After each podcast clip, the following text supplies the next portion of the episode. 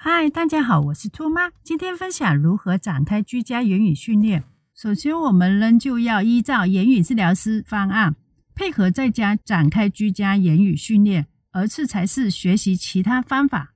若您的孩子未能成功入读特殊学位，那么家长学习更加刻不容缓。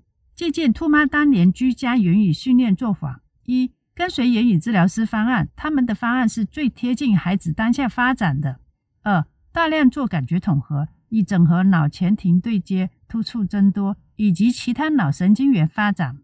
三、每晚做爱熏头顶百会穴，兔妈十集有详细教学可重温。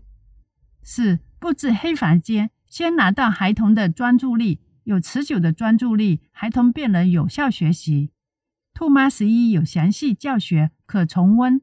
五、先追看兔妈四十四到四十五。关于居家言语治疗内容，六准备大量迷你餐具、玩具听筒、伴医生看病、迷你家具、迷你厕所、迷你男女孩及其他人物等等，这些全在十二元店有售。您可以一次性购买各种主题的迷你训练道具。七准备大量手剪图卡，越单一越好，例如分散、鱼、剪刀、梳子。兔妈十二有详细教学可重温。好了，总结下今天内容：一、我们必须遵从言语治疗师方案展开言语训练；二、了解必须事项及做法；三、大量购买迷你版人物公仔、厨具、生活用品等道具；四、准备大量手剪单一图卡。